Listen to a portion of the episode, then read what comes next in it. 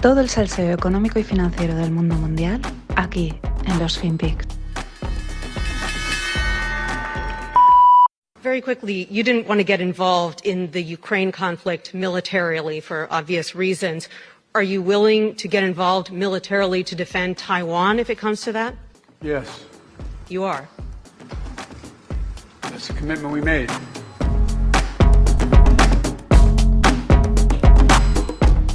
Hola, no financieros. Arrancamos semana y luego en la mitad hay sorpresita. Este que teníais aquí era Biden, ¿no? Y responde a la pregunta de si Estados Unidos va a defender militarmente a Taiwán frente a una invasión de China. Y la respuesta es tajante, sí, es el commitment, es el acuerdo, es el compromiso al que hemos llegado. Una respuesta seca, directa. Luego Biden, lo podéis ver en la newsletter, os he dejado el vídeo, pero gira el cuerpo, ¿no? Es como, mm, no me apetece contestar más, mm, estás haciendo una pregunta que ahora me incomoda bastante, pasemos a otra cosa. Pero claro, eh, vamos a hablar de este tema, de China y de Taiwán. La aspiración de China sobre Taiwán es de largo conocida. Ellos consideran que la isla es parte de China. Los rumores y los gestos eh, respecto a la posible invasión de Taiwán eh, pues van en aumento. Sin ir más lejos, la semana pasada salía un artículo en el Wall Street Journal apuntando sutilmente, ¿no? No, no lo decían así, pero bueno, es como, fijaros lo que está pasando, a que China eh, sigue preparándose para algo, ¿no? Vamos a ver, pues, estos gestos, estos rumores que hemos ido comentando desde hace ya, pues yo creo que ya llevamos un año diciendo, aquí algo pasa, ¿no? Sabemos que llevan más de un año acopiando materias primas como si no hubiera mañana, comprándolo todo, especialmente alimentos, ¿no? Lo ha contado Greg, lo lleva contando desde hace, pues eso, un año. Esta gente no para de comprar cerdos y granos como si, como si fuese a venir una guerra. El Wall Street Journal menciona una circular interna del Partido Comunista que prohíbe a sus miembros poseer propiedades y activos fuera de China, tanto directa como indirectamente a través de hijos o esposas. Claro, públicamente ellos lo venden como una acción para controlar el fraude, la corrupción. Ya sabemos también lo que se cuece en aquellos lares en estos temas. Y hay mucha gente en el partido que está pues, forrándose, sacando el dinero fuera, etcétera. Sin embargo, pues a nadie se le escapan eh, las sanciones y la congelación de activos tipo Rusia que sufrirían ante un conflicto con Taiwán, ¿no? Es- es complicado no relacionarlo. Os dejo un hilo con alguien que ha desarrollado un poquito más esto. Ya digo, son especulaciones, es esta noticia pinta esto, vamos a sacarle un poco más de hilo. Mm, Bueno, ahí hay que estar, ¿no? Más, la principal plataforma de trading de bonos, y hago aquí un paréntesis, eh, de comercio de bonos, ¿no? No penséis en las típicas que veis ahí anunciadas de trading, ¿no? Cuando se habla a nivel institucional de trading es una mesa de comerciar bonos entre bancos, entre instituciones, ¿no? Entonces, la principal plataforma de trading de bonos de China ha parado de dar datos a los inversores extranjeros. Ahí nos quedamos, ¿no? No te doy datos. ¿Por qué? Pues porque somos China. Pero es que además China quiere expandir el grupo de países emergentes denominados BRICS, ¿no? Quieren que sean más, quieren ampliar ahí sus redes. Bueno, estos son algunos de los hechos más recientes. Voy a dar mi opinión desde la distancia, eh, que se sepa, y en base a toda la información que llevo tiempo pues comentando y recopilando aquí en los FinPix, ¿no? ¿Cómo veo esto? Por otro día también JR me preguntaba por Twitter, oye, ¿esto cómo lo ves? Tal, no pude contestar o estaba liado, pero vamos a ello. Eh, lo primero, pues ya se ha dicho, pero mejor repetirlo. O sea, China quiere Taiwán. Lo han dicho pública y abiertamente. Ellos consideran que es una aspiración histórica, no así los taiwaneses que no quieren saber nada de China. Por lo tanto, eh, tal y como remarcaba Zorrilla en su brillante exposición, de la que os hablé el otro día respecto a Ucrania, el, ex embajador de bastantes, pues bueno, y catedrático, esto va de poder, punto. No hay razón ni moral. Entonces, es poder, es yo quiero esto. Y ya está, punto. Y luego se basarán en cosas históricas y tal. Quieren Taiwán. Por lo tanto, creo que China tarde o pronto lo intentará, de una manera o de otra. Porque no olvidemos que ellos no son de ir de frente a buscar el conflicto abierto, ¿no? Yo supongo que desplegarán o estarán desplegando un poder político muy fuerte en toda la zona, llevan haciéndolo años, pero estará estarán intentando como cercar eh, geopolíticamente a Taiwán. Porque claro, no es sencillo, desde mi punto de vista, por lo que he estado oyendo a un montón de gente, lo de Taiwán. El tema es que es una isla, evidente, como todos sabemos, y no es como Ucrania, es decir, eh, no llegas ahí, pone, tú acercas los tanques hasta la frontera y a la de tres, cruzas la línea, ¿no? Aunque sea claro, ¿no? Pero no te, pueden, no te pueden prohibir acercarte a la frontera, ¿no? Taiwán es una isla que está a 180 kilómetros de China y además la propia isla tiene una orografía muy complicada. Digamos, media isla es como mm, podríamos decir como plana, pero es que la otra media es una montaña muy muy complicada. Es como media isla es habitable, la otra no. Y eso siempre complica cualquier tipo de invasión y facilita cualquier tipo de defensa. Es decir, digamos que por motivos geográficos no es tan fácil eh, tomar la isla y, ella se presta pues, a una defensa numantina. De ahí creo que la importancia de un despliegue político importante en la zona, ¿no? Para, caer políticamente casi antes que militarmente. Eh, ya digo, es mi opinión, como lo veo. Además, tener en cuenta que está el, está el mar. O sea, es decir, eh, poco que añadir al, respecto a la incertidumbre climatológica y la estrecha ventana de oportunidad que te da para, atacar, ¿no? Y, encima de aquellos mares, pues no es como el Mediterráneo, que es una cosa muy tranquilita todo el año, ¿no? Aún así, pues China ha incrementado su presencia en diferentes atolones e islas del Pacífico. Es decir, que se ha complicado no quiere decir que no se estén posicionándolo, intentándolo o tengan su estrategia. Pero ahora hay que añadir otro problema, que es la situación de la economía china. Bueno, las informaciones que íbamos oyendo desde septiembre, pues dejan entrever que la cosa no va bien. El, tema de Evergrande, el tema de la, de la crisis inmobiliaria. Eh, y eso es lo que nos llega. Luego la realidad puede ser muchísimo peor. Ya habéis visto antes el tema de los bonos, ¿no? De repente paran y dicen, no, a los, a los extranjeros no les damos información de los bonos, ¿no? Yo ahí lo que pienso es que más que disuadir a China, este problema económico interno, podría forzarla a invadir Taiwán. ¿Por qué? Pues es una forma de trasladar el problema, de cambiar el foco y luego achacar todos los problemas económicos a la guerra. Vamos, como está haciendo Occidente con la guerra de Ucrania y la inflación, que esto tampoco es que esté inventado. Y en conclusión, pues China quiere Taiwán, pero no parece nada fácil en ninguno de los frentes, ni el militar, ni el político, ni el económico. Eh, lo veo como esas películas en las que el protagonista tiene muy poco tiempo para conseguir algo y, y si no lo consigue, pues adiós.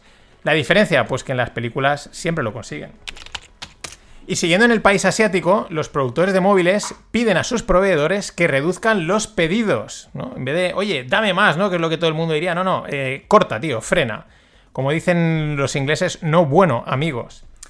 Esto me recuerda a cuando hace meses, no sé si os acordáis, eh, en otoño, el otoño pasado, los pronósticos, ¿no? Los economistas, los analistas decían que para estas fechas, o sea, para ahora, para mayo, llegando a verano y tal, para la segunda, tercera parte del año, eh, según cómo midamos el año, claro, eh, los problemas logísticos y productivos que hay en el mundo se habrían relajado, ¿no? Y podríamos ya estar tranquilos. Ya sabíamos que no eran pronósticos, eran el clásico di lo que quieren escuchar y, y para adelante.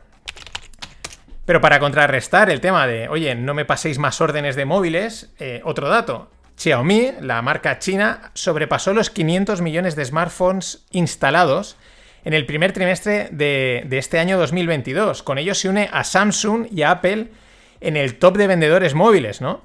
Eh, bueno, mm, las cosas como son, no sé si yo tengo Xiaomi eh, por una cuestión de que, bueno, la relación calidad-precio y aunque hagan envíos de datos a China, esto lo comentaba Diego Parrilla en el penúltimo Distonómica, que tenía un amigo que los desmontaba y dice, no sé por qué de vez en cuando los, móviles estos chinos envían, hacen una conexión, hacen una llamada, una llamada es un envío de datos a China.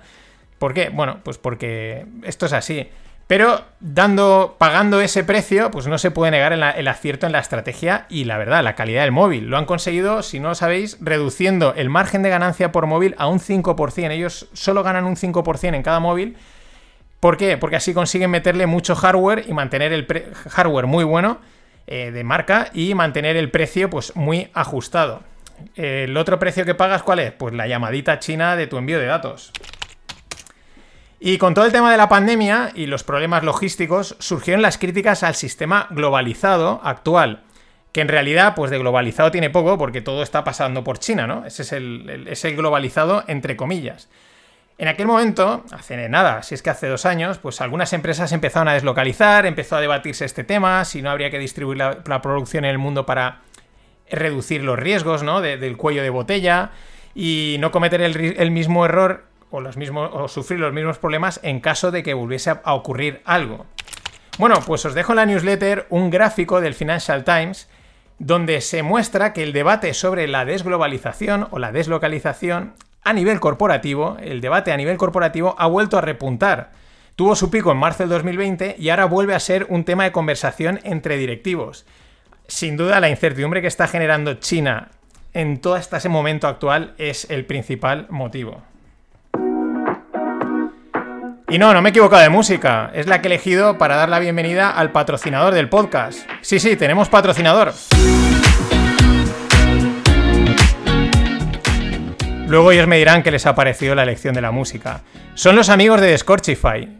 Cada mes te llevan tres botellas de vino a casa por 29,90 euros, gastos de envío incluidos. Tres botellas distintas, tres vinos distintos. ¿Qué botellas te envían?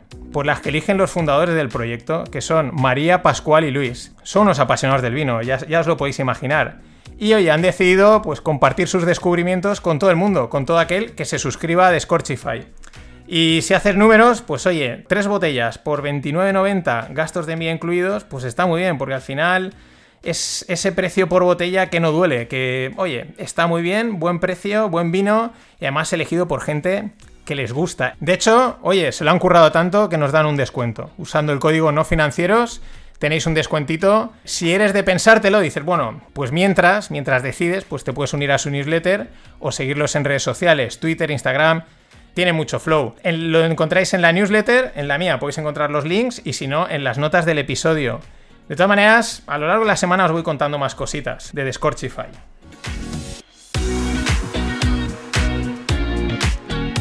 Y nada, con la música de Scorchify, pues continúo, ¿no? Porque he estado probando y el cambio a la que utilizo habitualmente no quedaba bien. Digo, pues me quedo con la de Scorchify y, y pa'lante. Hoy traigo una historia de emprendimiento high-tech. Y viene desde, de, desde de Haifa, Israel, sí, high-tech Haifa, de alta tecnología. Pero es curiosa y tiene sus cositas de las que me molan comentar. La startup se llama Shutterfly y factura 2,3 billions al año con servicios de impresión bajo demanda. Es decir, camisetas, gorras, tazas, ¿no? Tú eliges y te imprimen lo que quieren y te lo envían a casa. Esto está de maravilla. Mm, yo las camisetas de no financieros no es Shutterfly, pero es el equivalente español. Bueno, las curiosidades, ¿no? Bueno, ya los 2,3 billions ya son de curiosidad. Pero además, esta, es más conocida la marca en Estados Unidos y Canadá que en Israel. De hecho, de esos dos países, de Estados Unidos y Canadá, vienen el 90% de sus clientes. Pero es que además parece ser que la compañía es un fenómeno cultural al otro lado del Atlántico. Es un imperio que emplea 13.000 trabajadores y 9.000 subcontratados. 370 millones de envíos, una auténtica barbaridad.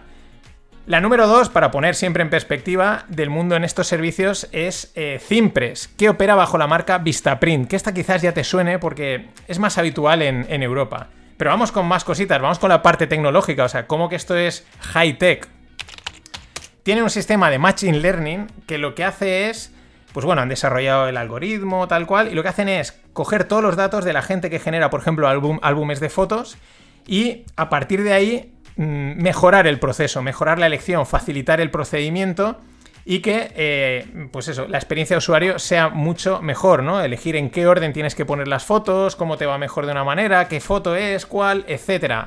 Es decir, inteligencia artificial al servicio de crear álbumes de fotos.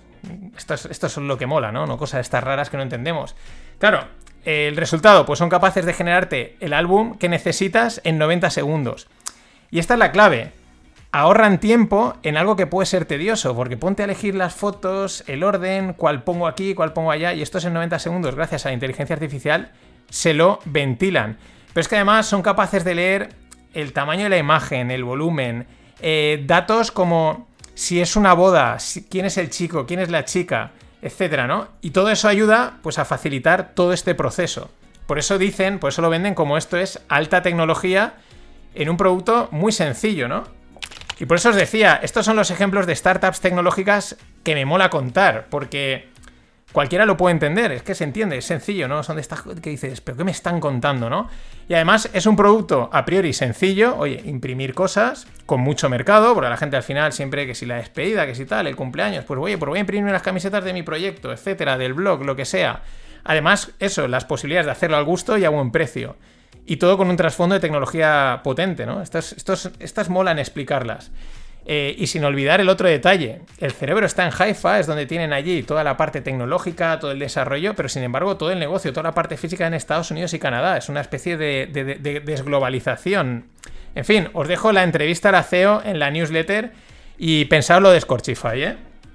Pero te voy a decir una cosa. Si no gano dinero, no me divierto. Potentially tell us about a further risk ahead.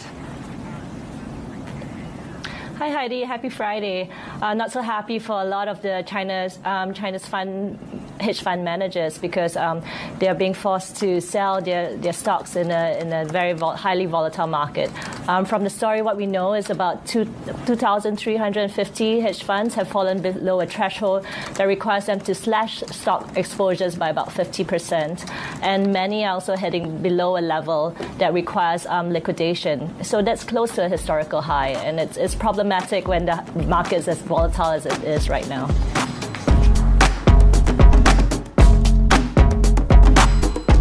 Hola, no financieros. Aquí vamos otro día más. Eh, estas que veis eh, son unas reporteras de Bloomberg. Y la chica a la que preguntan, pues mm, si veis el vídeo, mira si hacia un lado, tal. Ah, me toca a mí. Contesto, ¿no? Y se nota esa inquietud, esa inseguridad. La noticia que da, pues no mola.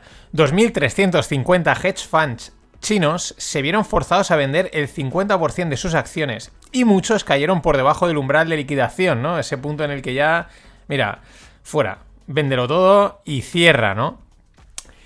Hoy vamos a ver que el Things Are Breaking Underneath que decía Mike Green, pues ya no es tan bajo la superficie como este ejemplo que contaban estas chicas. Y que además cada vez es más visible, se va viendo, ¿no? lo que puede estar petando ahí bajo fondo, que no se ve, pues poco a poco empieza a ser visible y muy claro para todos los participantes. Por ejemplo, Melvin Capital. Eh, recordad que esta se hizo famosa en el momento del squeeze a, de GameStop ¿Por qué? Porque ellos son cortos, ellos estaban cortísimos de GameStop, eh, le hicieron un squeeze, es decir, lo enviaron al infinito prácticamente y pues reventaron a, Melvin Capital, luego con toda la movida que tenía con el otro hedge fund que era Point72, uno más grande que ellos, con Ken Griffin y su Citadel, en fin, estas movidas que hay en los altos, en los altos vuelos financieros, ¿no? Bueno, pues Melvin Capital ahora dice que mm, está planeando eh, reducir los fondos, ¿no? Como medio cerrarlos, apaciguarlos, em, por así decirlo, ¿no? Como, bueno, em, apagar, medio cerrar el chiringuito, ¿no? Tampoco directamente, pero eh, reducir la exposición. Hay que recordar cómo pivotaron, porque cuando les reventaron por estar cortos, porque ellos eran una firma de estar cortos en empresas, mm, a, los, a las semanas dijeron, bueno, ahora cambiamos y vamos a ser un fondo de largo, vamos a invertir a largo en las empresas. Ya veis lo que ha pasado en los últimos tiempos. Con lo cual, el mercado le ha pillado dos veces a contrapié. Pues el traje está roto, o sea, está hecho, están crujidos. ¿Y qué pasa? Pues que la Fed no te va a salvar como a lo mejor ha pasado en otras situaciones. Que por cierto, eh, cito palabras textuales de Ben Bernanke, expresidente de la Fed. Dice, la política monetaria es 98% hablar. Vale, veamos la frase. Eh, es verdad que se presta, tiene una doble interpretación. Una, se puede tomar como que es pura palabrería, la política monetaria. Otra es una manera también de decir que la política monetaria requiere muchas conversaciones, muchos debates, ¿no? Mucha política. Es verdad que llevamos mucho tiempo viendo pues lo que hace Powell, Lagarde, y aquí pues hay mucho de cháchara, se ha convertido en algo muy muy político el, el papel de los bancos centrales, antes eran más técnicos, el peso es el mismo, pero antes eran más técnicos. Y entonces, bueno, mm, la política monetaria es 98% hablar, pues nos quedamos con la que más te guste. A mí la pregunta que me surge es, ¿y el 2% que falta qué es? Mm, porque es 98% hablar, pero a mí me falta un 2%, que soy de número 100%. Ven. Y seguimos con fondos, esta vez ETFs. Eh, me toca el de BlackRock, uno basado en la estrategia Momentum. Las estrategias Momentum son pues aquellas que miden un poco qué es lo que está más en tendencia y entran. Bueno, pues este F de BlackRock está rebalanceando nada más y nada menos que 10 billions. Y los están moviendo de las tecnológicas growth, ¿no? De, de crecimiento, a las value o de valor y de energía. La gran rotación que desde hace ya tiempo hemos estado mencionando. Estos son movimientos lentos pero tectónicos, porque muchas veces se nos olvida, los pequeños, pues que tú llegas y nosotros hacemos clic y has comprado y has vendido y ya está, y puedes haber cambiado toda la cartera en una hora o en minutos, depende de, lo que, de las cosas que tengas, pero muy rápido. Y estas grandes masas de dinero no lo pueden hacer así, es un movimiento mucho más lento, mucho más planificado, pero que cambian el, fondo del mercado, incluso la, filosofía, el, el motivo, ¿no? Esto es, pues eso, de pasar de tecnológicas growth al value energy a que ahora los fundamentales son los que molan. También hay que pensar una cosa, si BlackRock lo está anunciando, es que el resto de las grandes manos ya lo han hecho, esto ya lo sabemos, pero viene bien recordarlo, que no se nos olvide. Y ayer presentó resultados Snap, es la, aplicación de móvil de vídeos tipo Stories. Bueno, fueron los que los crearon, los que los pusieron de moda, eh, que luego ha copiado eh, especialmente Instagram. Bueno, nada más presentar resultados, el leñazo en bolsa fue gordo. En este momento de la grabación es un menos 44%. Markets Netflixed, que decían en un podcast. Mm, lo que le pasó a Netflix cuando presentó resultados, pam, hostiaca para abajo. Lo mismo le pasó a Facebook y le han pasado a otras. Es la tónica habitual. Markets Netflixed. Quedaros con esta expresión, porque la voy a utilizar bastante. ¿Qué sucedió además? Pues que desde la empresa lanzaron un profit warning, es decir, los beneficios no van a ser los que esperábamos, no vamos a vender tanto, etc. Y avisaron del deterioro macroeconómico. A raíz de esto, Bank of America eh, dice que, viendo las perspectivas de Snap y tal, pues que una recesión en la publicidad empieza a ser una preocupación real. A la caída de Snap se unió Facebook, o también conocida ya como Meta, eh, caía un 4%. Hemos pasado de un mercado en el que cualquier excusa era buena para subir, pero cualquiera, o sea, mira, pasa una mosca volando, pues subimos, a lo contrario, pasa una mosca volando y caemos. Pero al final todo esto no para de, sacarnos, ¿no? De, de, reflejar un riesgo que en algún momento he mencionado aquí, sobre todo cuando nos contaban lo bueno y lo seguro que era lo digital. Y lo digital mola mucho, tiene un potencial enorme. Pero al final todo está conectado. Entonces, si la economía real, o la economía digital, o la real digital, o la economía, así en términos generales, no tira, pues no hay dinero para publicidad. Y hay que recordar que la mayoría de las empresas tecnológicas viven directa o indirectamente de la publicidad. Piensa incluso que las que viven de recopilar, analizar y vender datos, en la mayoría de los casos es con fines publicitarios. Por no decir ya de las suscripciones que se pagan y la gente, pues si empieza a ver que la cosa se va a poner complicada, pues empieza a pensarse qué suscripciones mantiene y cuáles no mantiene. Por lo tanto, cuando Bank of America habla de recesión publicitaria, pues es como decir recesión económica. Y vamos con dos modelos que apuntan también a este cambio, ¿no? A, estos movimientos. Dos modelos, digamos, en retirada. El primero es Gorillas. Gorillas es la empresa de delivery ultra rápido que con sede en Berlín, que pides algo y en 10 minutos te lo han entregado a casa. Bueno, pues eh, Gorilla se va de España. Y no solo de España, también de Italia, Dinamarca y Bélgica. Se van a concentrar solo en dos o tres mercados. Además, despiden al 50% de la plantilla que tienen en su sede en Berlín. Claro, Gorilas acrecentando la duda que hemos mencionado sobre el delivery, sobre hasta qué punto esto es rentable, si no habrá que redefinir el modelo, eh, algunas cifras que dan de cuánto debería de, de crecer Gorilas tendría que multiplicar por 4 su crecimiento y duplicar por 2 los precios o, reducir por 2 los márgenes. Bueno, unas cifras brutales para que realmente fuese el modelo, eh, pues funcionase, ¿no? Lo cual no quiere decir que no, que no haya espacio, pero necesita una redefinición seguro. Y ya en tiempos de recesión, que son los que parece que se avecinan. Y vamos con el otro modelo, Klarna.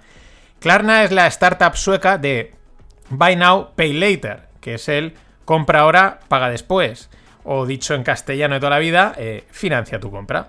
Bueno, pues Klarna despide al 10% de su plantilla y prevé levantar una ronda que reduciría su valoración actual a un tercio. Fijaros, ¿eh? un 30% le, meten de reducción de valoración. Esto es como si una empresa, como si un Netflix o como el Snap te cae un 30% en bolsa de un día para otro. Es lo mismo lo que acaban de decir, solo que estos como no cotizan, pues no parece tan grave. Bueno, más de lo mismo. Gorillas, Snap, Netflix, en fin. Lo que parecía la Tierra Dorada ahora no lo es tanto.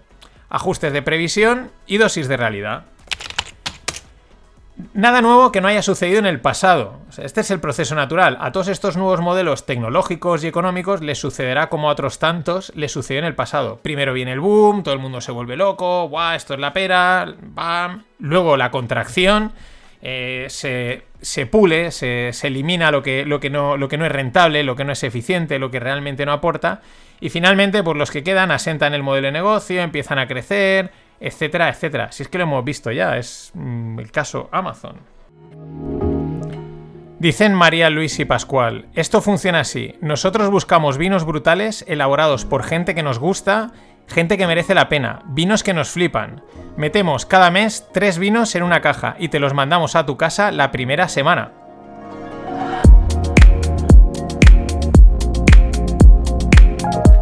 Cómo mola esta gente de Scorchify, que te llevan vino, que patrocinan el podcast. Ayer no lo dije, son vinos sorpresa. la botella sale más barata, sale mejor precio que si la comprases por separado. La, la suscripción son 29,90 al mes y gastos de envío incluido. No tienen permanencia, pero aseguran que te vas a querer quedar. Mm, vamos, no hace falta que lo aseguren, estoy convencidísimo. Se le ocurran tanto que nos dan un descuento. Si usáis el código no financieros, descuentito que os lleváis. Lo dicho, si eres de pensártelo, pues bueno, puedes unirte mientras a su newsletter, seguirlos en redes sociales o en Instagram, que ponen cosas muy chulas. Igual alguno, porque algún oyente me lo ha preguntado ya, pero es que dice, oye, yo me voy a beber tres botellas al mes. Digo, pues yo pensaba lo mismo, pero tengo la solución. Esa te la doy mañana. Y entramos en la segunda parte del podcast, de la mano de Scorchify, con lo trendy, lo techy. En este caso es una mezcla, trendy, techy y finanzas. Voy con la noticia. Nightshares lanza un ETF que replica la estrategia de comprar el SP500 y el Russell 2000 en el cierre y venderlos en la apertura. Esto es lo que se llama invertir en el mercado overnight. Eh, los mercados, la mayoría, sobre todo los americanos, están abiertos 24 horas y hay veces que se, mide, ¿no? Se mide, oye, ¿cómo me va a invertir a lo largo del día? ¿Compro cuando abre el mercado y cuando cierra? O al contrario, compro cuando, cuando cierra y vendo cuando abre o al revés, o vendo y compro, ¿vale? Os imaginar los diferentes momentos del tiempo. Esta estrategia overnight en los últimos tiempos ha dado muy buenos resultados. Es verdad que por la noche hay menos liquidez, solo están abiertos los asiáticos, algunas manos aprovechan para mover dinero, pero los rendimientos de los últimos tiempos de este tipo de estrategia pues, han sido muy buenos. Podríamos decir que la noche le sienta bien a los mercados. La noche en Europa, porque en otros sitios es de día. Y bueno, esto es lo que quiero resaltar. Esta es una tendencia al alza que se va a ver amplificada por las nuevas tecnologías y aplicadas a las finanzas. Eh, es decir, estas tecnologías permiten la creación y el acceso a productos financieros con una mayor facilidad tanto para entidades como inversores. Por eso cada vez vemos más ejemplos como el de Night Shares, que cogen cualquier estrategia de inversión y crean un producto de inversión regulado y fiable, un ETF, ¡pum! Empaquetadito, toma, no tienes ni que complicarte, no te calientes la cabeza en hacer tu backtest, en a ver si invertiría, no, no, yo te lo doy hecho, solo metes la pasta y nosotros hacemos esta estrategia en concreto. Y esto va más allá, porque no solo va a ir de inversiones puramente mercados, al final también van a acabar incorporando otros activos como inmuebles, joya, arte, vinos, ya que estamos. De hecho, ya existen soluciones de inversión colectiva en el inmobiliario que están funcionando francamente bien. Algún día os hablaré de alguna. Bueno, estos también, les voy a decir que se vengan y que patrocinen el podcast. En definitiva, el, mercado de los productos de inversión está en plena expansión. Cada vez van a haber más más y más. Va a ser, yo lo veo como esos restaurantes que tienen un menú infinito que no sabes qué plato elegir, ¿no? Que a veces da un poco de rabia. Digo, oye, ponme cuatro platos y así ya no me complico mucho. Aunque bueno, en el caso de los mercados financieros, esto en parte ya sucede. Hay tantísimas acciones, tantísimos fondos, tantísimos ETFs y encima van a incorporar más. Pero oye, hay que quejarse, nos quejaremos cuando haya muchas, igual que nos quejábamos hace unos años cuando no habían casi ninguna. Nada más. No os olvidéis de nuestros amigos de Scorchy, de Scorchify. Hasta mañana.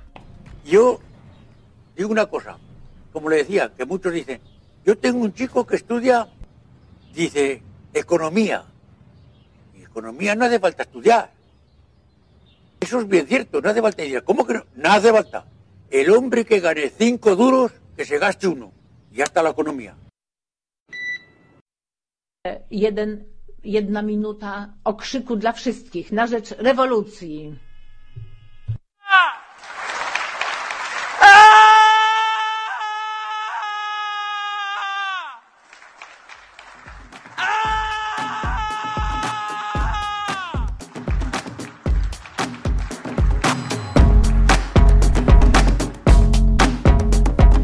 Hola no financieros, otro día más, otro grito más. Este es en el Parlamento Europeo. Mm, mientras el mundo está en crisis, pues ellos montan performances. Eh, este es un actor pegando gritos en un acto cinematográfico del 2021. Ha rulado ahora que estos días, parecía que era reciente, pero no, es del 2021. Pero eso se hace nada. Eh, hace unos pocos días también rulaban las imágenes de eh, otra performance, un, buen número de chicas entraban en el Parlamento, se ponían a bailar y tal, una coreografía, tampoco era nada así muy currado, y todos ahí aplaudiendo, ¿no? Y estas cosas. ¿Se pueden hacer estos actos? Sí, claro, o sea, ¿por qué no? Y oye, pues para dar visibilidad, para todos estos rollos, ¿no? Pero claro, el tema es que la política son gestos y no todos los momentos sirven para el espectáculo político. Llevamos dos años que ya han dado suficiente espectáculo por sí solos, por todo lo que ha pasado, el que queda por ver. Pero, pues eso, Europa juega a perder, que es lo que decimos siempre. Porque mientras pues pasan cosas complicadas en el mundo, siempre pasan, ¿no? Pero en este caso afectando a todo, pues el gritito, el no sé qué. En fin, vamos con uno de los temas que está ahí. Yo creo que a todo el mundo quieren hablar de él, pero no saben si hacerlo. Hay un poquito de contención para no ser alarmistas o para... Mm, no sé. En fin, la viruela del mono. Es el nuevo espectáculo, eh, entre comillas, eh, entre, con muchas comillas, ¿no? El monkeypox. Pero, lo digo, ¿no? parece que sí, parece que no. El tema es que las casualidades no existen y las cosas como son. Si esta enfermedad, pues no sabemos, o este virus, acaba causando una situación tipo COVID, que la verdad es que las cifras van dándolas, pero tampoco crecen a la velocidad que crecían con el COVID, ¿no? Pero bueno, vamos al escenario de que acabase causando una situación tipo COVID. Pues la verdad es que no quedaría otra que confirmar los peores presagios. O sea, que hay las conspiraciones, ¿no? Que hay una intencionalidad deliberada por parte de alguien, algún fin conspiranoico. Porque es que. O incluso que estamos en una guerra vírica bacteriológica porque las casualidades no existen. O sea, te puede pasar una pandemia, pero en un plazo de dos años que te surjan dos, ¿qué quieres que te diga? Eh, no podemos pecar de ingenuidades, ¿no? En caso de que fuese una guerra vírica bacteriológica, que se están dando de golpes unos con otros, pues sería, porque si os dais cuenta ahora hay, hay como, en un lado del mundo hay una y ahora en este parece que está esta otra. Estaríamos hablando de la primera guerra mundial de este tipo. De hecho, los oficiales eh, del, WHO, de la Organización Mundial de la Salud, que también desde el COVID pues, está en entredicho, hay que ponerle muchos asteriscos, pues han confirmado 250 casos de monkeypox o de viruela del mono en 16 países. Y sé que lo que he dicho antes igual suena loco, pero es que lo he dicho, lo dije también con el tema del, hambre, ¿no? Eh, visto lo visto, lo que hemos vivido, lo que estamos viviendo, es muy difícil no considerar cualquier escenario, por remoto que sea y por distópico que parezca. Es muy difícil no decir, oye, pues igual hay más probabilidades de lo que, de lo que pensábamos, ¿no? La información oficial a día de hoy respecto al monkeypox eh, ya la sabemos, ¿no? Que si transmisión entre hombres teniendo sexo, que la, que la propagación masiva es complicada, ¿no? Pero luego también te dicen, bueno, pero cualquiera lo puede coger, ¿eh? Porque al final esto es contacto. Y dices, claro, es que, no sé, mm, parece que me estás intentando ocultar algo más grave o, o yo qué sé, o igual estamos sacándolo de, de contexto, ¿no?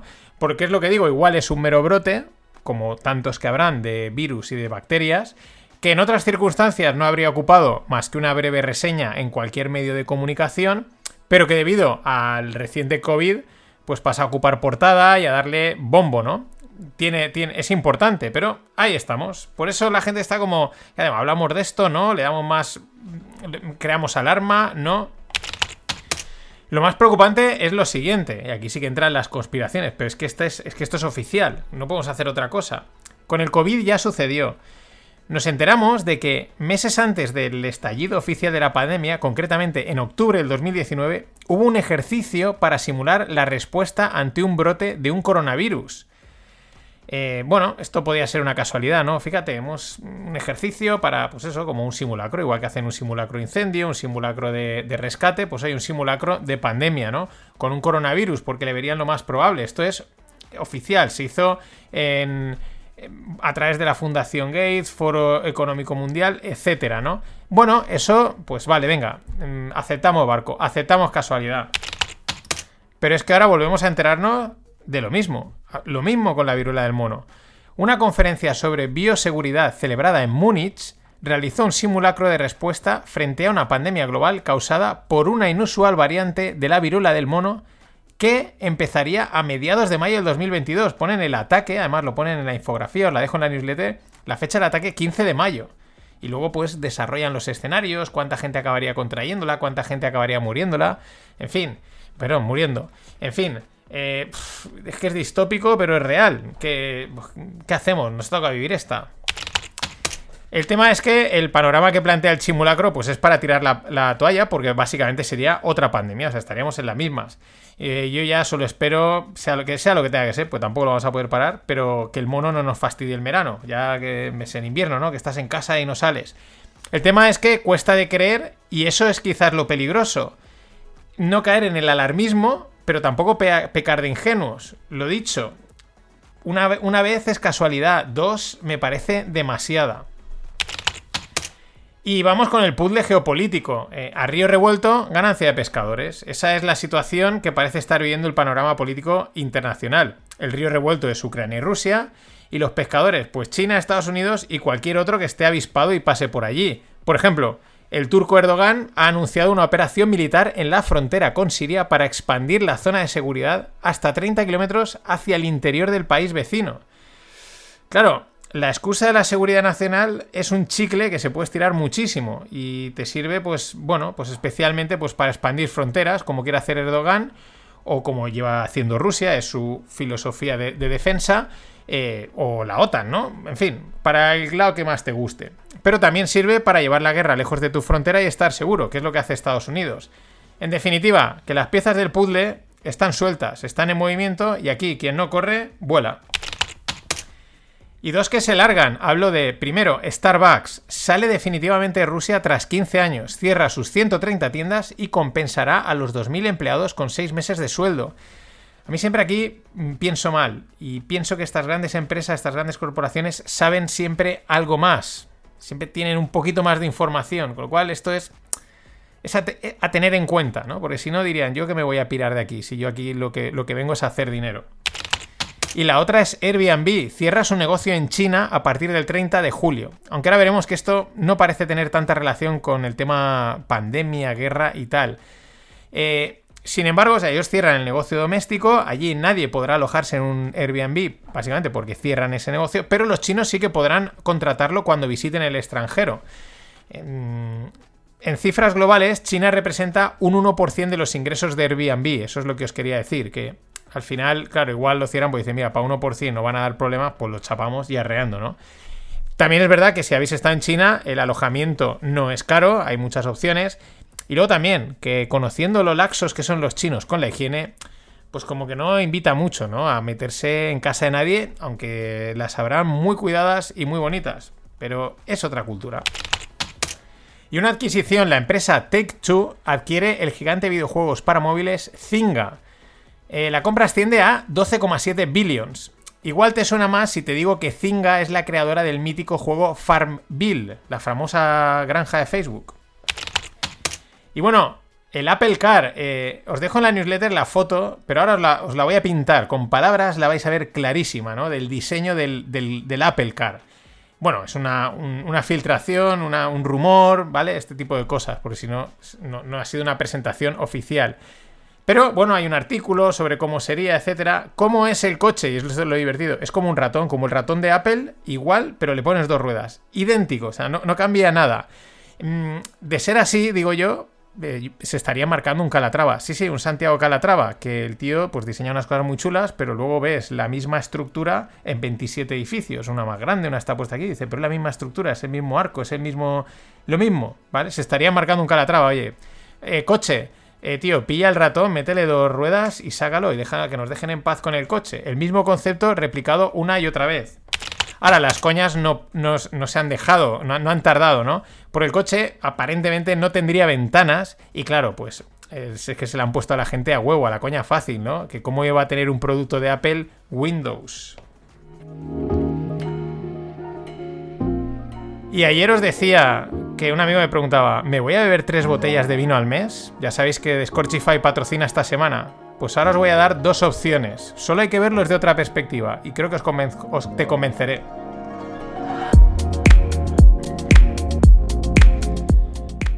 Puedes hacer dos cosas. Una, plan de grupo. Te suscribes con colegas, uno paga los 29.90 al mes y luego hacéis cuentas. Y nada, pues ya tenéis plan para hacer una cata mensual o dos. Segunda alternativa, el plan individual. Dices, yo no sé si me las voy a beber. No tienes por qué beberte las tres ese mes. Te pillas tres. La que te bebes, la que compartes con alguien, con amigos, y la que te guardas para llevar a cenas de amigos, de familiares, o haces un poquito de acopio de vino para Navidad y fiestas. A que ahora las tres botellas ya no te parecen tan cortas, ¿eh? Es que solo hay que cambiar la perspectiva. Bueno, nos dan un código de descuento, es no financieros. Mm, También podéis suscribiros a su newsletter, visitarlos en Twitter, Instagram. Y mañana os cuento de un vino que causó mucho éxito el mes pasado. Y de la mano de, Scorchify, pues nos metemos en, en la segunda parte. Hoy voy a hablar del tema de cripto, ¿no? Una serie de noticias cripto que siempre, ya no tanto como hace un año, pero, pero siguen dando juego, siguen saliendo cositas para comentar aquí en los FinPix. Bueno, he empezado hablando de la viruela del mono. Y empiezo la parte cripto también con la viruela del mono, o monkeypox en inglés. Ya te deberías de estar imaginando que es que han sacado una cripto llamada Monkeypox Inu, porque está el Shiba Inu, el no sé qué Inu, han decidido a todas las monedas de animales ponerle el Inu, aunque eso no tenga nada que ver. Pero bueno, han sacado una cripto llamada Monkeypox Inu y ya se ha desplomado un 99%. A ver, que saquen una moneda con cada cosa que pasa ya es normal y esperable. También se ha hecho siempre con camisetas, páginas web, el típico videojuego simple de matar marcianitos, pero que es el Monkeypox o el no sé qué, ¿no? Ahora, que con todo lo que ha pasado en las últimas semanas aún exista algún ingenuo que le meta pasta, esto sí que es para hacérselo mirar, aunque bueno, la ingenuidad yo creo que es otra cosa infinita en el ser humano. Y vamos a la peta de la moneda estable UST, Terra Luna, ¿no? Que pasó, ha pasado en las últimas eh, semanas. Y, esto sigue ahí. Y una consecuencia que se veía venir es la siguiente. Corea del Sur va a hacer responsables a todos los exchange cripto del país por las pérdidas económicas causadas por la caída de la moneda Luna, que era el token asociado. Mm, digo consecuencia porque es que eh, estaba claro que todas estas petadas le vienen perfectas a los reguladores para decir, ¿lo veis? Tenemos que intervenir. Y eso están haciendo. Lo malo es que en esto no les falta razón. Es necesario marcar unas mínimas reglas del juego para, para que esto no sea el Wild Wild West. Y esto dice el gestor Scott Miner del fondo eh, de inversión mm, tradicional Google, eh, perdón, Google, Guggenheim, no sé por qué iba a decir Google. Miner dice que eh, Bitcoin puede caer a 8.000 dólares, que esto sería una caída de un 70%. Lo gracioso es lo siguiente, hay que tiremos para atrás. Cuando empezó la fiebre alcista en Bitcoin, hace pues eso, en finales del 2020, durante principios del 2021, uno de los argumentos que se usaban para promover el FOMO, el Fear of Missing Out, el que te lo pierdes, métete, era eh, que están entrando los institucionales. Y en parte era verdad, Guggenheim fue uno de ellos. Y creo recordar que dijeron que metieron unos 600 millones, lo dijeron públicamente. Oye, hemos metido aquí 600 kilos. Eran los días de vino y rosas en el mercado cripto. Todo el mundo estaba contento, los institucionales entraban, esto significa que llegan para quedarse, ves cómo esta inversión va largo, jijiji, jaja. Bueno, días de vino y rosas. Pero unos meses después, Guggenheim comunicaba que tras ganar un billón neto, mil millones netos, limpios, se salía de Bitcoin. Eh, ahora debe de ir cortísimo, porque si dice que vale que lo ven 8000, pues esto es porque igual están bastante cortos. Pero amigos, es que esto es Wall Street. Mm, Aquí tampoco hay moral, ni valores, ni historias. Just money. O como bien dice el gran Jeremy Irons en Margin Call, What have I told you since the first day you stepped into my office? There are three ways to make a living in this business be first, be smarter, or cheat. No, I don't cheat. And although I like to think we have some pretty smart people in this building, it sure is a hell of a lot easier to just be first. Sell it all today.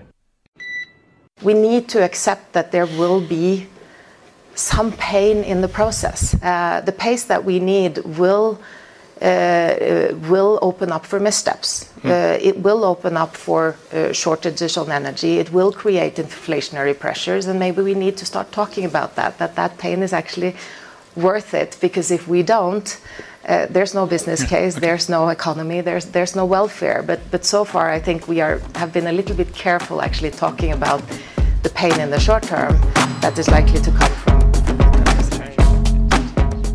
Hola, no financieros. Aquí tenemos a Kerstin Braden, que es la CEO de Norwegian Airlines. ¿Dónde está? Pues en el Foro Económico Mundial. ¿Y qué dice? Pues que el dolor vale la pena. Lo vale. ¿Por qué? Porque la transición energética va a crear recortes de energía, o los está creando, y presiones inflacionarias. Pero que ese dolor vale la pena, ¿no? Porque eso lo que se traduce es que ella dice, no, es que si no, no habrá nada. No, lo que no va a haber nada es ya. No va a haber economía, no va a haber negocio, la gente se va a ir al paro, hambre, historias así, todo porque el dolor vale la pena, ¿no? Sacrificaros que ya veréis, hay un futuro verde muy bonito, ¿no? En fin, se está celebrando en Davos el Foro Económico Mundial, como me decían en el grupo de Telegram. Dice, cuando pasa esto con el foro económico, eh, no paras. Digo, sí, sí, digo, hay tropecientos mil clips, no sé ni cuál poner de todos, porque podría poner, vamos, me faltan finpics para todos estos tipos de cortes que son auténticas barbaridades. ¿Por qué es lo que pasa en el foro económico en Davos? Es la reunión de las élites más terrorífica que existe, porque son todo mensajes y gestos muy bonitos, pero con un trasfondo tenebroso. El más bestia es el no tendrás nada y serás feliz. Bueno, Igual vos sois vosotros felices, nosotros yo creo que no, algo nos gusta tener, ¿no? Pero lo que preocupa es la cantidad de dirigentes gubernamentales y empresariales que caen en este discurso, el discurso globalista. No sé si es por moda, porque les presionan, porque no dan más de sí, no lo sé, pero es una turra enorme. Eh, traducido esto, pues es el sufrir por un supuesto bien común, ¿no? Siempre, ¿no? A, futuro, a, la utopía futura, pero joderos ahora mismo Mientras nosotros, mm, las élites estas, pues lo siguen pasando de categoría, que se dice en Valencia, pasarlo de categoría, eh, pues se van a los eventos, en jets privados, en coches de lujo, a comer bien, etcétera, ¿no? Y ahí están, preocupante. Y vamos con el, sufrimiento por, que vale la pena, ¿no? Según ellos. Mm, es interesante como se oye menos de la, de la inflación, se habla menos. Lo que hace el foco mediático y la costumbre, al final te has acostumbrado, ah, sí, las cosas suben, ¿no? El, primer, el primero meses era el shock, ¡buah! Lo que ha subido ahora ya ha subido tanto, bueno, pues sí, tal, pues no lo compro, lo compro, ¿no? Somos así los seres humanos. Que no se mencione no quiere decir que no esté presente ni que no sea grave. De momento sí que es verdad que parece que la subida se ha frenado, por lo menos en Europa, y que estaría consolidándose, pero vamos a ver también lo que pasa. Ya, yo le he dicho muchas veces, eh, no es ni por quitarle hierro ni añadirle. Mm, la inflación pega bandazos y eso es lo que hay. Las, las series históricas son así. Sin embargo, los diferentes datos que salen siguen asustando a un lado y a otro del mundo. Nos vamos a Japón. Dobla su cifra de inflación entre marzo y abril de este año. Date cuenta que normalmente, la, bueno, casi normalmente en la mayoría de los casos, estos datos se dan siempre year over year, por eso veréis Y o Y, año a año, ¿no? Cómo ha cambiado para, poder que sea un comparable como toca. Pero aquí están bestia que han dicho, no, no, ni year over year ni leches. Del mes pasado a este hemos duplicado la inflación. Ha pasado de un 1,2 a un 2,5. Es una auténtica barbaridad en Japón. Pero nos venimos a Alemania, el PPI, que es la inflación industrial, que pues claro, si las industrias están sufriendo inflación, pues los productos van a, van a sufrirla también, es de lógica, ¿no? Pues el PPI alemán en abril se ha plantado en un 33,5%, ahora sí, respecto a abril del año pasado. Estadísticamente dicen que es la mayor subida desde 1949, pero esto ya tampoco es titular, porque este año estamos en el año en el que todo es la mayor subida desde, porque al final coges un corte de años, el 49, en el 29, en el, desde el 80, y como tira todo para arriba, pues es la mayor desde. que es significativo, pero que ya no llama tanto la atención. Nos hemos acostumbrado. Y ahí, siguiendo en Alemania, los precios de la energía se marcan una subida de un 83,7% respecto del año pasado. 83,7%, lo mismo, estaban acostumbrados. Ah, sí, pues venga, un 83, pues métele un ciento y pico, lo que quieras. Que se dice pronto, pero si lo pensamos, es una auténtica barbaridad. Y del tema energía, parecía que Alemania tenía controlada eh, la sustitución de Rusia como proveedora ¿no? de, energía. digo que parecía que lo tenía controlado porque la semana pasada, cuando la Unión Europea querían llegar a un acuerdo, no sé qué, pues los alemanes decían que ellos iban a su bola, como ah, tenemos nuestros acuerdos, tenemos nuestro plan, no sé qué y tal. Y digo parecía porque las conversaciones con Qatar para que les suministre gas natural pues no han llegado a nada. Están ahí paradas, parece que se han quedado hasta luego. Y a ver, es que los árabes pues van a apretar de lo lindo y nos lo van a cobrar bien a todos. Y vamos a Rusia. El ministro ruso mm, de apellido Novak ha dicho las siguientes frases, muy interesantes. Europa no puede desconectarse así como así de la energía de Rusia. Los precios de los alimentos van a seguir subiendo y empeorarán para finales de año. Ojo a esto, porque mm, para finales de año, o sea, aún queda. La energía rusa eh, no está en crisis, pero sí que ha sufrido un shock. Las exportaciones de petróleo se están recuperando. Mm, esto es una manera de decir, bueno, no sabéis, no sabéis crear alguna complicación, pero está todo volviendo a su sitio. Sigue, Europa tendrá que pagar más por la energía no rusa, que es lo que está moviendo ahí con Qatar, ¿no? Pues si no quieres la mía, te vas a tener que ir a otro que está más lejos y como sabe que solo me la tienes que comprar a mí, a ese, pues te la va a cobrar más cara. Sigue Novak diciendo, el petróleo ruso que ha sido rechazado por Europa, será enviado a Asia.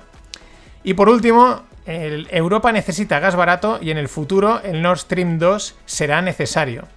Bueno, mm, la traducción de esto es muy sencilla. Eh, tenemos la sartén por el mango y estáis contra las cuerdas. Y nosotros hemos hecho nuestros números y por mucho que digáis que no nos necesitáis, que podéis ser independientes, que tenéis alternativas, seguimos siendo los más baratos, los más cercanos, eh, los que tienen suficiente para abasteceros y bueno, pues iros a dar una vuelta, a tontear por ahí, a picotear fuera, pero mm, acabaréis volviendo. Os guste o no. Lo que pasa es que yo lo que no sé es si Novak habrá escuchado los mensajes del World Economic Forum. Esos mensajes de, que, transmiten que Europa está dispuesta a sufrir mm, por, por, ese futuro o por la nada, ¿no? No sé, porque es un argumento de bastante peso, ¿eh? Yo le diría a Novak, mucho cuidado que estamos dispuestos a sufrir. Sufrimiento a nivel europeo que yo creo que es prácticamente cero. Y bueno, esto es algo que no había podido comentar hasta ahora porque había ido pasando, pero digo, oye, pues lo meto ahora. Eh, Finlandia y Suecia van a unirse a, la, OTAN. Lo digo porque el, conflicto este sigue. Rusia siempre ha dicho, oye, eh, ni se os ocurra, ellos siguen a su marcha, tienen, pues oye, si lo quieren pedir adelante. El ministro ruso, ¿qué ha dicho? Pues que esto lo único que hace es, pues, pues eso, empastrar más el lío que, pues el lío, que, también esto estaba descontado, si es que se veía venir. Y dicen que la clave está en el dinero, ¿no? Cuando hay momentos así de tensión, críticos, oye, ¿dónde se está moviendo el dinero? En este caso, si miramos el mercado de, de divisas, lo del rublo es para nota. Ha pasado de desplomarse a revalorizarse tanto que el Banco Central de Rusia está empezando a comprar divisas para frenar la fortaleza del, ruso, del rublo. Es decir, eh, comenzó el conflicto en Ucrania, nadie lo quería, mm, se, desploma el rublo y de repente empiezan las sanciones. Ah, pues tenemos que comprarles a estos en rublos. Ah, pues tenemos que comprar en rublos. Pues venga, el rublo para arriba. ¿Qué quiere decir esto? Pues que van a pasar, pues que están pasando por el aro. Si no, ¿qué hace el rublo? Eh, pues eso, revalorizándose. Y vamos al transporte de mercancías, tanto por mar como por aire. Los fletes de containers entre China y la costa oeste americana vuelven a subir y hace poco también eh, veía el Baltic Dry Index, que siempre es polémico, que también volvía a subir. Antes la subida del Baltic Dry Index se interpretaba como, ah, la economía va muy bien. Lo que pasa es que ahora es como mierda. Eh, siguen habiendo problemas en las cadenas logísticas, siguen subiendo los precios y esto se está mal. Lo mismo pues con los fletes de containers, que es una, tiene una relación, en este caso, tiene una relación con el Baltic Dry Index, pero en este caso concretamente containers entre China y la costa oeste americana. O sea que las tensiones en la cadena logística siguen. Y del mar nos vamos al aire, porque la demanda de carga aérea cae a niveles de finales del 2020. Y esto tampoco es bueno lo que se envía por, el, por el aire no es tanto, es un pequeño porcentaje, cada vez va en aumento, pero comparado con el comercio marítimo es poco. Pero sin embargo es muy sensible, muy, muy, muy sensible a cualquier cambio en el PIB mundial. Esto lo digo porque tuve que hacer un trabajo de esto en Alemania para Lufthansa y la relación era súper estrecha.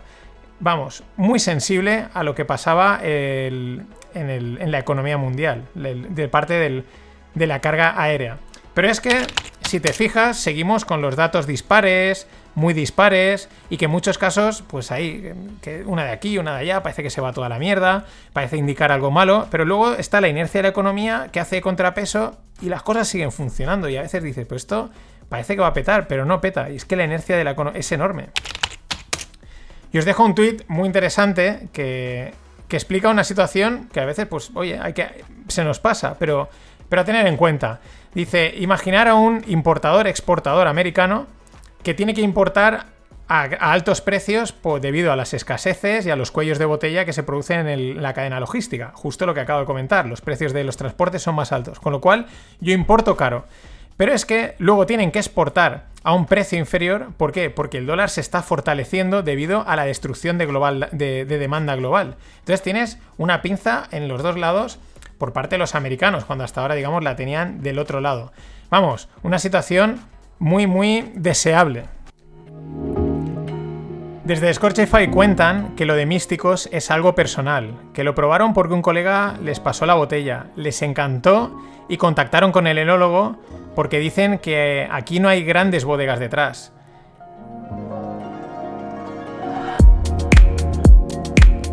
Místicos es la botella que lo petó de las tres en la caja del mes pasado. Como bien dicen, el enólogo de Místicos es Juan Manuel Gonzalvo. Y dicen, él es quien ha creado este vino que entra solo con sus casi 16 grados. Dicen Luis, Pascual y María, que son de Scorchify. Nos flipa. Desde la etiqueta al vino en sí, todo es diferente, apetecible, y nos flipa que sea difícil de encontrar. Esto es lo que tiene Scorchify. Vinos difíciles de encontrar que te hacen fácil de descubrir, gracias a Luis, Pascual y María, gracias a Scorchify. Y lo pone más fácil porque han creado un descuento para todos nosotros. No financieros y para adentro.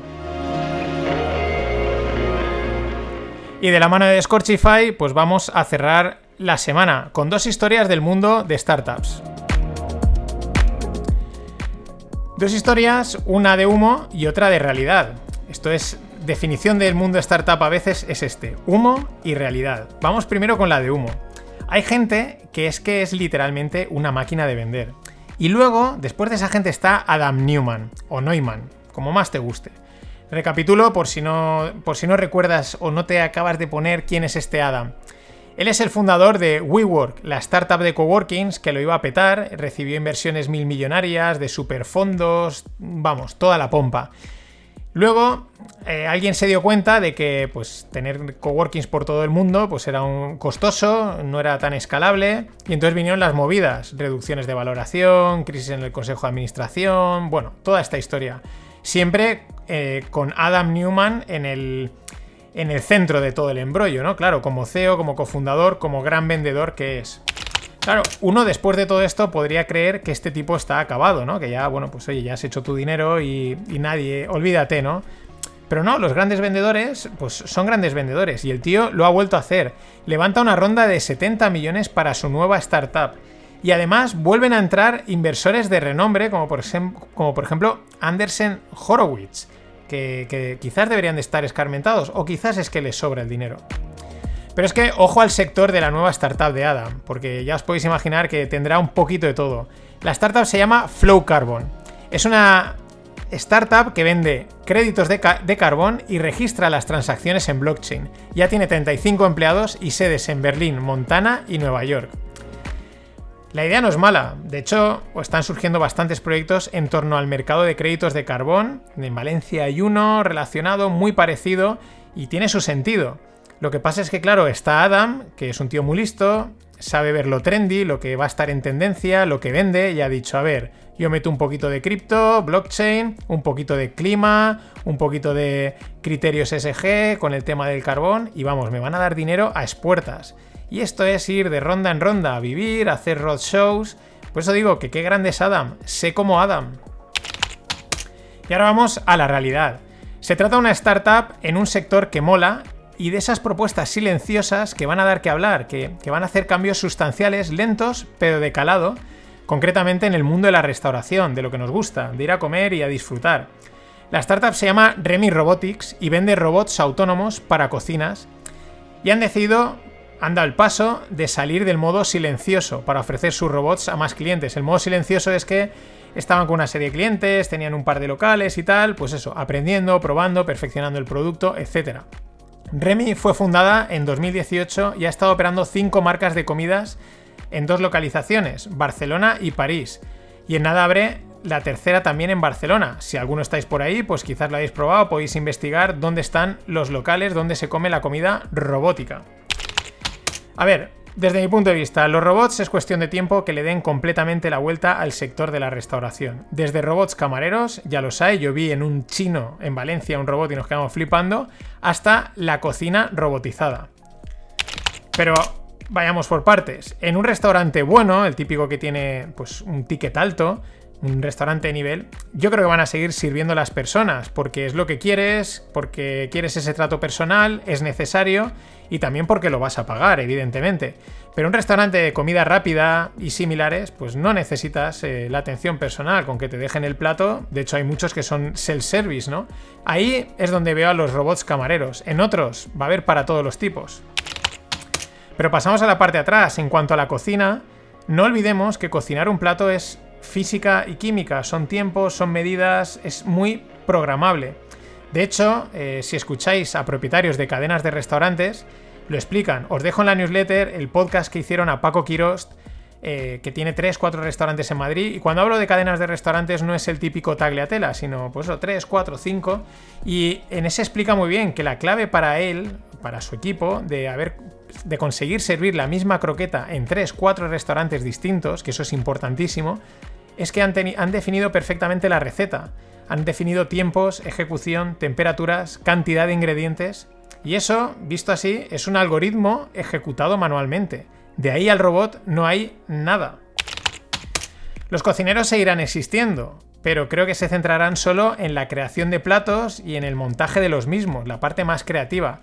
Aunque según apunta en el artículo que hablan de Remy Robotics, las recetas tienen que ser diseñadas pensando en robots. Así que igual tendremos recetas que serán robot resistant. Nada más, nos vemos la semana que viene y meteros en Discordify, que mola mucho. Ladies and gentlemen, the weekend.